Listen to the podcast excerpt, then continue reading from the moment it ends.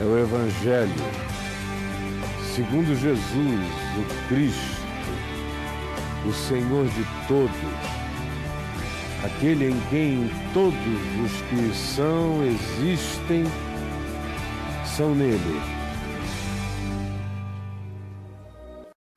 Eu quero ler para nós hoje, na carta do apóstolo Paulo aos Filipenses, como eu fiz ontem, eu quero continuar do verso 17 em diante. Filipenses, capítulo 3, do verso 17 em diante.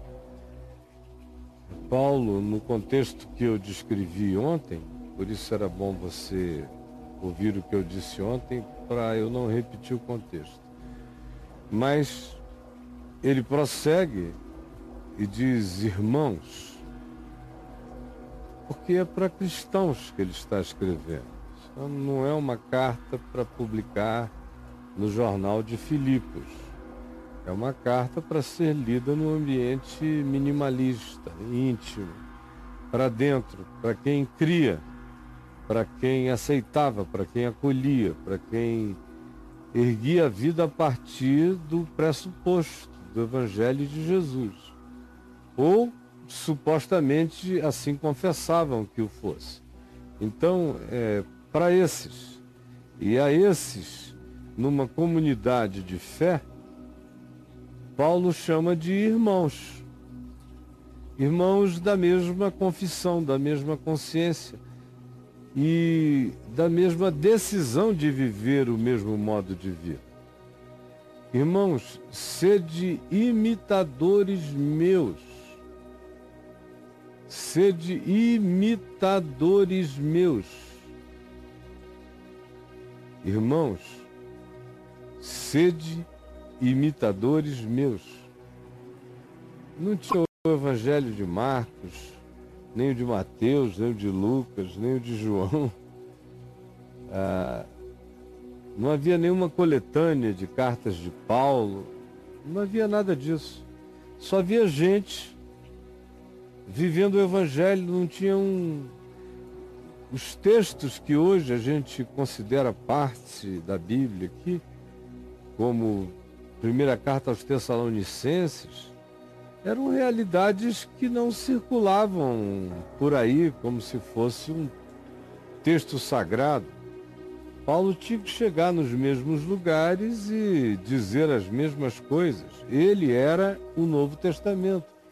Ele era o Evangelho. Como ele mesmo diz, ele era, juntamente com todos os que creem, cartas vivas, cartas vivas.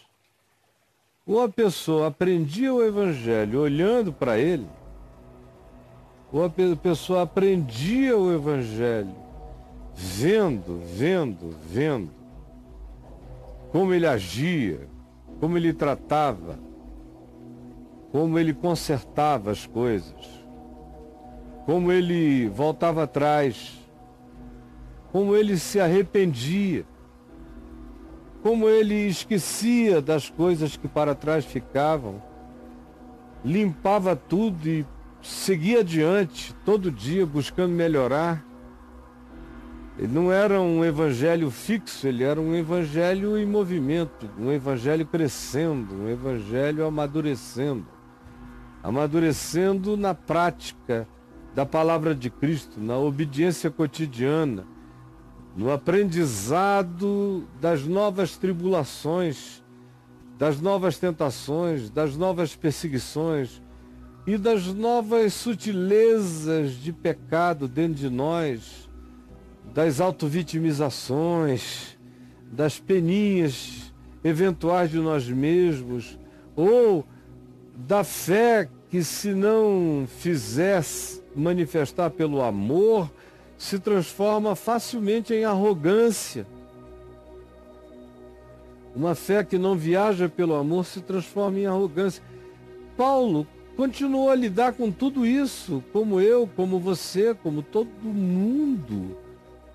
Como Jesus, que Foi tentado em todas as coisas à nossa semelhança, mas sem pecado, mas viveu tudo, provou de tudo. Humanamente amadureceu em tudo, aprendeu, como diz o escritor de Hebreus, sem nenhum pudor, aprendeu, Jesus aprendeu a obediência pelas coisas que sofreu. Jesus aprendeu a obediência pelas coisas que sofreu. É processo cognitivo de amadurecimento, de aprofundamento. Aí você pergunta, mas Jesus não era Deus?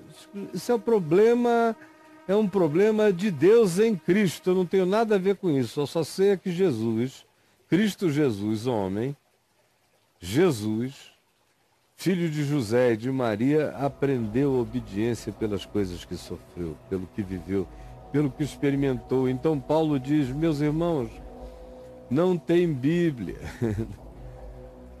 não tem cartilha, nem apostilo.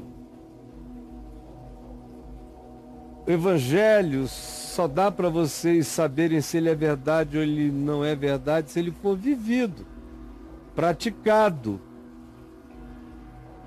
e hoje, no tempo no qual superabundam textos e textos e textos e textos da Bíblia, no papel e, e na forma digital, em qualquer outra forma, ele continua dizendo a mesma coisa. E nós todos que aprendemos o Evangelho em Cristo e que olhamos para Jesus como nossa chave de compreensão, chave que abre todo o entendimento, dizemos a mesma coisa, que o Evangelho continua a só ser passível de verificação na prática e na obediência pelo fruto de vida que ele produza. Não é por exegese de texto, discussão doutrinária, tudo isso é para quem não quer viver. Mas o evangelho para ser vivido é simples.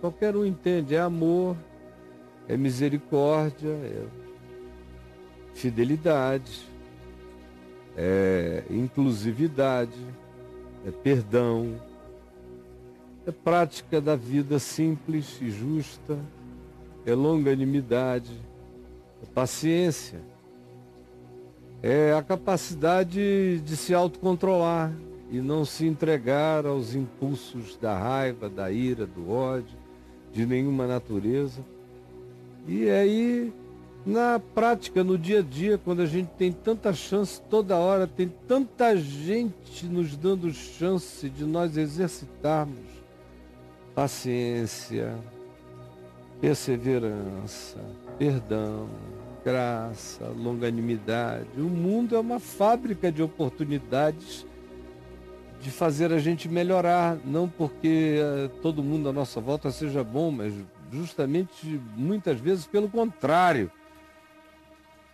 É que temos a oportunidade diária de nos superarmos, de superarmos o bicho, a besta, o animal, a fera, o ente com poder de simplesmente não gostar por não gostar. A gente tem todo dia a chance de vencer esse bicho que habita a gente com formas variadas, mas a gente tem a chance.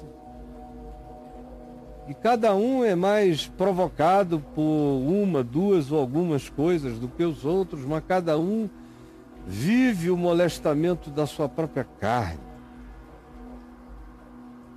da existência contingenciada no espaço-tempo por esse corpo de morte e de decadência e de confusões químicas, psíquicas, orgânicas e por toda a capacidade idiotiva, idiotiva que eu tenho de me deixar idiotizar pelo fluxo da maioria sem que eu jamais tenha qualquer disposição de contra a estupidez terráquea e humana viver uma vida de sabedoria segundo Cristo, segundo Jesus, segundo o Evangelho.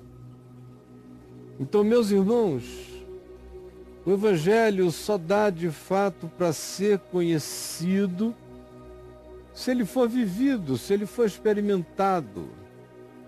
Como Jesus diz em João, capítulo 7, do verso 14 ao verso 17. Se alguém quiser saber se é verdade, então pratique. Porque se não praticar, não vai saber.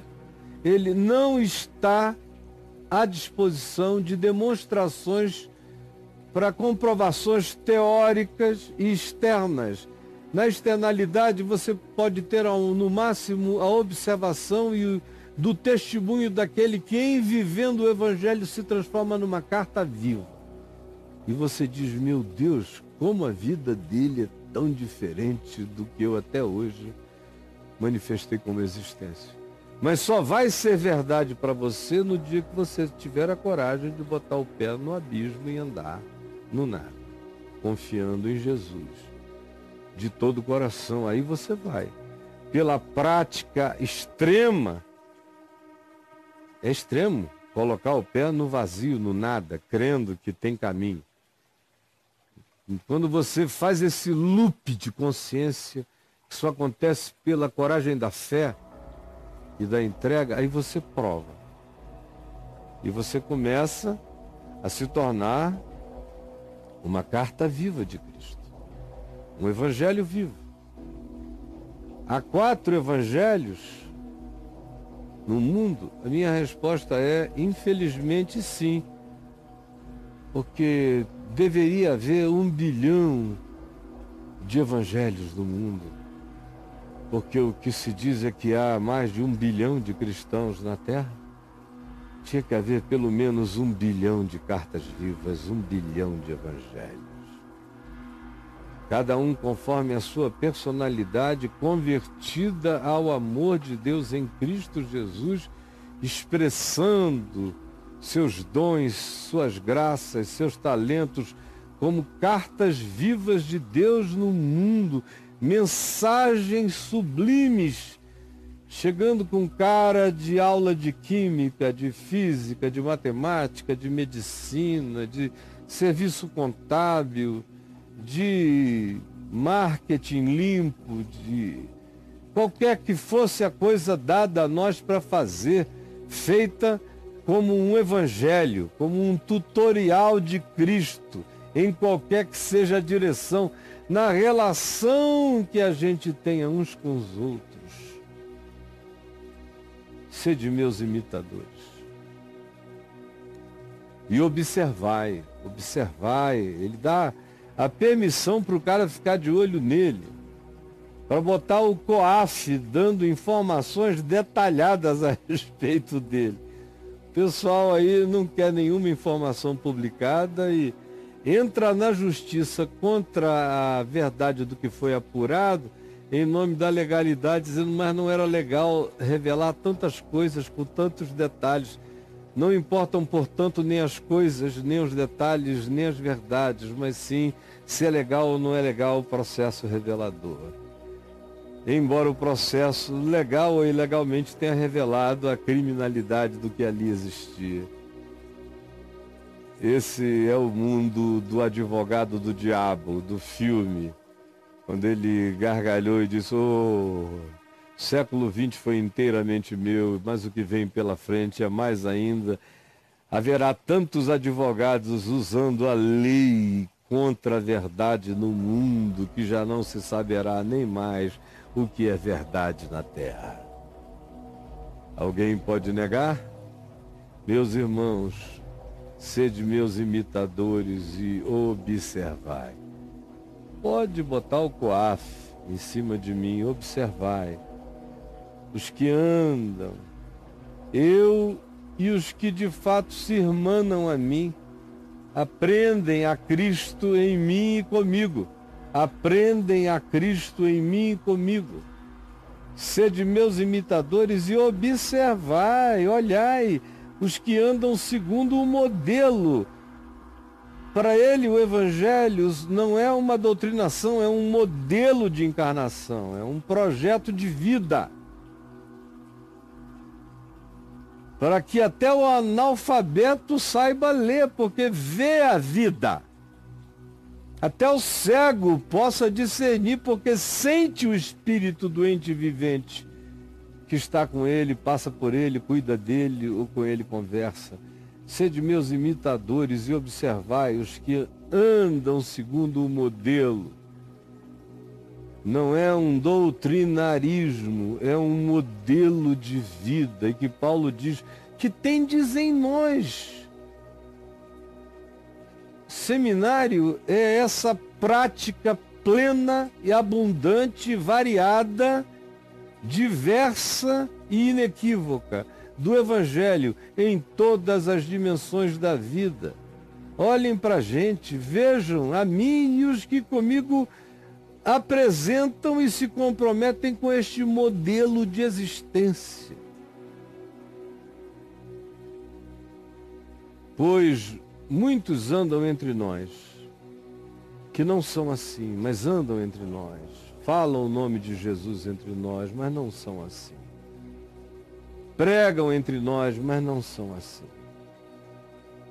Passam-se por alguns de nós, mas não tem nada a ver com o nosso espírito. Eles falam as mesmas palavras, mas os conteúdos são completamente diferentes. Então, cuidado, observem, vejam, vejam o Evangelho vivo em mim e nos que andam segundo o modelo que tendes em nós segundo a prática viva do Evangelho de Deus em Cristo. Porque há muitos andando aqui entre nós, dos quais repetidas vezes eu vos dizia, e agora eu vos digo até chorando, em lágrimas, que eles são inimigos da cruz de Cristo. São pervertedores do que Jesus fez são negadores do que já está feito, consumado, acabado, realizado em Cristo Jesus. Eles querem recomeçar de novo, eles têm sempre um novo ponto a dar, eles têm sempre um novo modelo a acrescentar, eles têm sempre um novo mover a criar, eles têm sempre uma revelação nova a praticar, mas o Evangelho mesmo nele não vivem e cada coisa que inventam negam o que Jesus já fez, já acabou, já finalizou, já realizou, já consumou, já definiu. O mundo já acabou em Cristo. E pela fé eu já posso viver a cidadania da Nova Jerusalém sem nenhuma condenação, vivendo, absorvendo para encarnar e frutificar Cristo Jesus no mundo. Cristo Jesus no planeta. Contra, contra uma vida que não precisa ser contrária, mas a sua mera existência acontece contra esses que são inimigos da cruz de Cristo.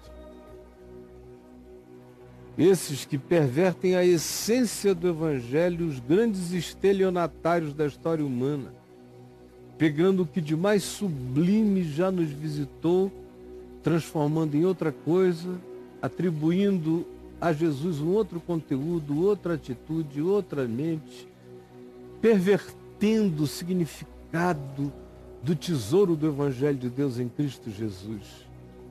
E para Paulo, ele disse, isso era tão sério para ele, que ele diz o destino deles, desse pessoal que anda aqui no nosso meio, e é igreja, mas não é de Cristo, o destino deles é pior do que o das meretrizes, das prostitutas e dos pecadores.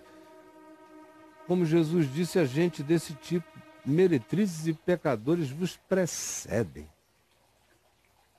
diante de Deus, porque o destino de muitos desses é a perdição, Paulo diz. O destino deles é a perdição.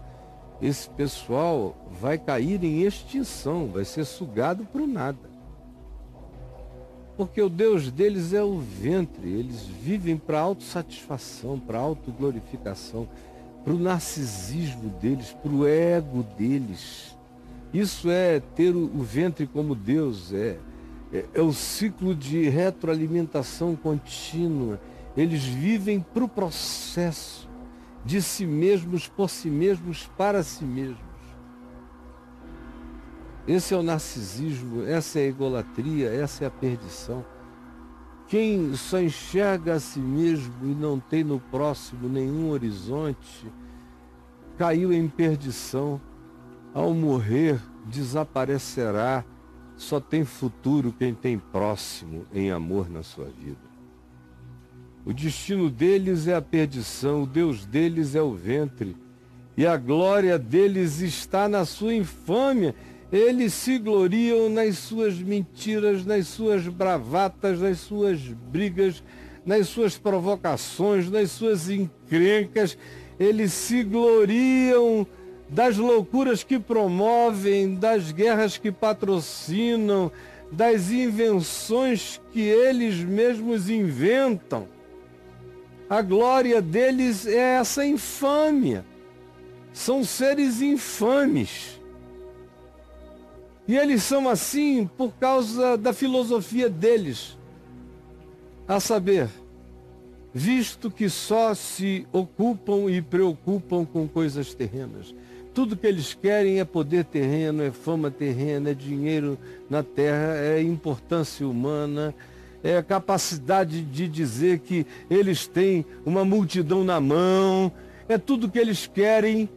E ai deles, o destino deles é a perdição, o Deus deles é a autossatisfação, e a glória deles é inventar calúnias infâmias ou conflitos, porque tudo que eles querem é que não importa quais sejam os meios, eles querem atingir seus fins perversos, porque só se preocupam com conquistas malignas e perversas dessa existência, dessas coisas chamadas terrenas.